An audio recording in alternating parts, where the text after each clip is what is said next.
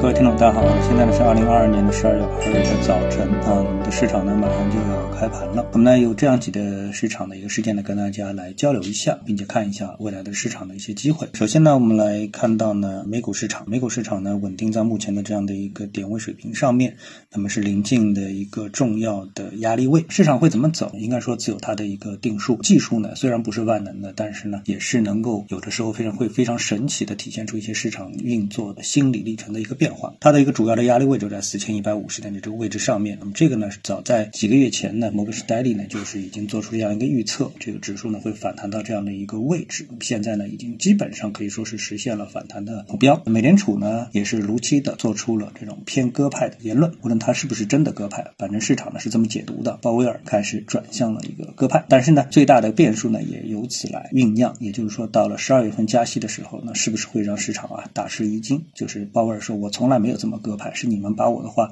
解读成这么鸽派，以至于呢，他最后还是加五十个点，或者是加七十五个点，这种可能性啊都是非常之大。当然了，最大的可能是是加五十个点。那么这个五十个点是加上之后呢，那市场呢可能就逐步的会把这个炒作的重点从原来的加息变成了美国的经济是不是会出现软衰退还是硬衰退等等之类这样的一个猜测。所以呢，这个市场啊，美股市场呢还会有比较波折的路去走，并非是一马平川。毕竟呢，这个利息已经加到这个位置上，对经济的抑制一定是会出现。啊，否则的话，这息加它干嘛呢？对不对？这个经济的规律总是还放在那里啊。那么这是美股。回到我们的 A 股市场上面呢，我们看到指数呢，现在我们看好，这是我一直的观点，就是进入到了一个看好的各种必备的程序。所谓这个万事俱备，只欠东风。现在东风呢也已经是刮过来了，所以呢，A 股呢没有什么太多可以顾虑的一个地方。进入到了后疫情时代的这个复苏，这基本上呢也是可以得到肯定的，得到市场的这个认可的。我们呢就可以把眼光呢放在对行业、对这个个股的研究上。今天呢有哪三个行业呢？分析一下，一个呢，我们看到啊，有这么一则消息，是国家知识产权局办公室发布了一个关于确定数据知识产权工作试点地方的通知。通知要求呢，根据各地申报试点的情况呢，经材料审核、专家评审等程序呢，确定八个地方作为开展数据知识产权工作试点地方。那这里呢，就出现了一个名词叫数据知识产权。大家呢，对这个硬产权啊，应该说是有比较明确的认识，比如说这个医药刀啊等等之类的啊，发明啊。这些都是大家看得见、摸得着的，对吧？那数据这个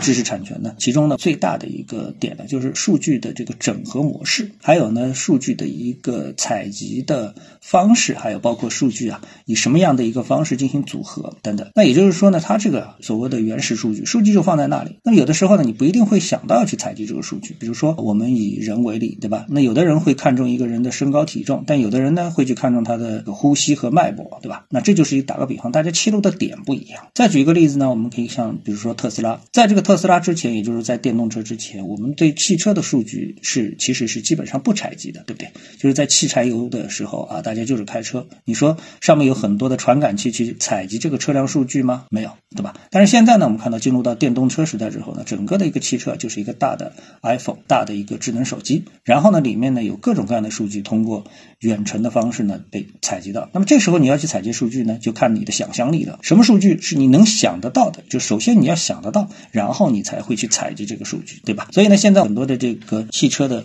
一个事故案例啊等等啊，不仅我们是用电子警察去。查这个数据去看，哎，当时是怎么发生的？我们也去采纳采纳这个汽车本身传输的数据。所以我们看到特斯拉经常会出事故，但是到后来啊都不了了之。为什么呢？因为特斯拉拿出一大堆数据来告诉你，哎，这不是我的错，不是我们车的错，是这个驾驶员的错。拿了一大堆数据，你看你什么时候踩的刹车，你这个踩的刹车到底踩的是有道理没道理，对吧？等等等之类的，我所有的数据都有。而这些数据呢，我们相信啊，在这之前我们在造车的传统的造车企业从来想都没有想到。那我为什么要铺垫这么多呢？这就到了一个问题，就是所谓的数据知识产权啊，与其说呢它是一个申报试点，那不如说呢是对这个数据啊展开的一个目前阶段的一个调查。如果一旦调查之后，那形成了一道暂时的，而且很有可能就是一个暂时的一个行业标准的话，对这个行业的影响啊，可能就是非常大了。有的公司他们的采集方法啊等等之类的，就可能就会为政府所认可，但是有的公司呢，可能这些资质就会有问题，甚至于他们采集的数据也会问题。比如你有什么资格采集这个数据，对？不对？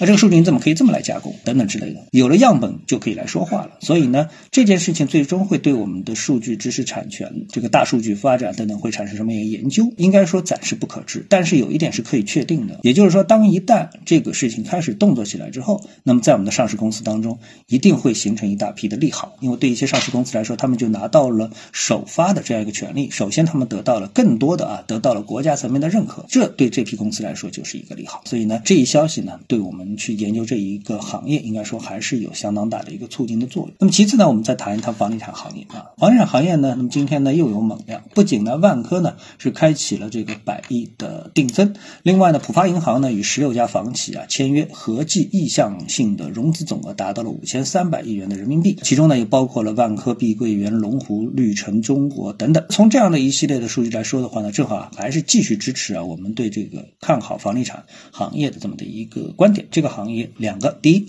得到政府层面的极力的支持，另外一个呢就是股价呢大部分的房企股价都非常的低啊。大方向呢，我觉得应该是央企的房企，就是国资房企、央企房企，这个呢可能是未来在这个行业当中的主力军。一些中小型的啊，或者说是已经积重难返的民企的房企呢，可能呢就会逐渐的步向消亡或并购或消失，就是品牌消失，资产被并购啊，这是一个很大的可能性。但总体上这一行业呢，进入到了一个新的发展的一个阶段，对股价是有利的，对房价暂时我们就不去做太多的考虑。好，那第三个行业呢，我们想说呢，就是新能源汽车行业啊，这个行业呢目前关注的都非常多，但是呢这个行业呢目前呢，正如我们之前分析过很多次的一个点，就是品牌太多，大家呢都是作为这个上游行业的下游公司，下游就比如说主要就是为锂电池在服务，这个锂电池做大做强啊，所以呢出现了像宁德时代这样的巨无霸。但是呢，我们的新能源车呢虽然是非常的叫好，但是叫做是不是已经达到了这个程度呢？显然不是啊。之前我们就分析过了，那么这个行业当中最赚钱的是特斯拉，其他呢几乎所有的中国电动车企业基本上没有太多挣钱的啊，可能比亚迪是唯一一个挣钱的，其他基本上都不挣钱，就是这样的一个情况。所以呢，大家对这个行业呢还是要保持一个警惕，不能是因为销量上去了等等这些了，可能卖的越多亏的越多。未来呢一定会有出现一个大的整合，这个行业到现在其实并没有经过多少时间，已经是进入到了行业的中段，可能马上进入行业的末端。所谓的末端就是整合啊，整合的一个末端啊，这是一个呢投资者需要警惕的一个地方。好，那么今天呢，我们就跟大家探讨一下，各位有什么想法或者是感受的话呢，欢迎在评论区里呢一起的交流，也希望各位呢是多多点赞、转发、订阅我的频道专辑啊。我们下期的节目时间再见。